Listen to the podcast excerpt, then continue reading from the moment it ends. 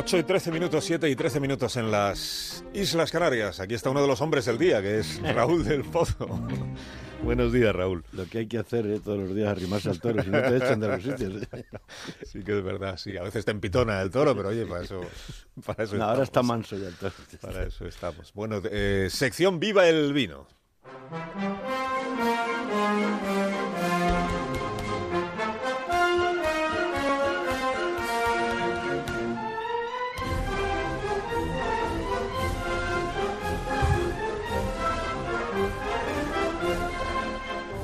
Cuando tú quieras, maestro.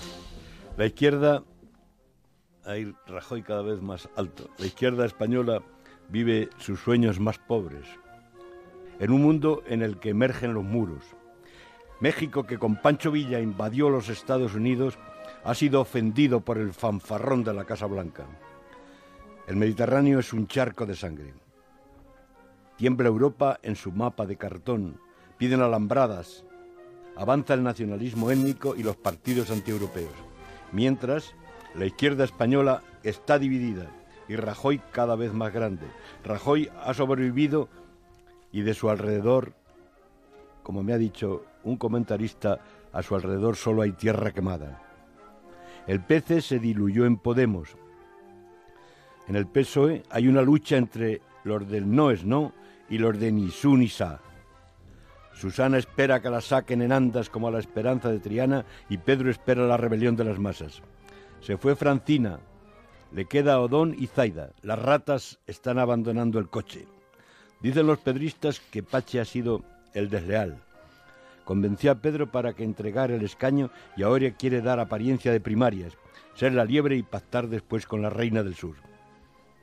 Los de Podemos, leninistas amables según Monedero, niños malcriados según Alfonso Guerra, van a descapullar por fin en Vistalegre, la antigua chata, la de los dominguines, donde triunfaron Palomo Linares y Platanito, que ahora, esta mañana mismo, está vendiendo lotería por los pasillos de Antena 3. Según Bestringe, será un duelo entre el colaboracionismo de Rejón y la resistencia de Pablo Iglesias, un pulso entre el peronismo de Pozuelo de Alarcón y el marxismo de Vallecas. Rafael Hernández lo ha resumido así. En Vista Alegre van a sacrificar a un niño. Y lo profetizó sobre todo Juan Joaquín Sabina. La izquierda está hecha una mierda, sin alternativa, sin ideología. A pesar de todo, Carlos, cantemos como Neruda el vino, la amapola feliz, el canto rojo de los hombres que crece como una planta de alegría. Que viva el vino.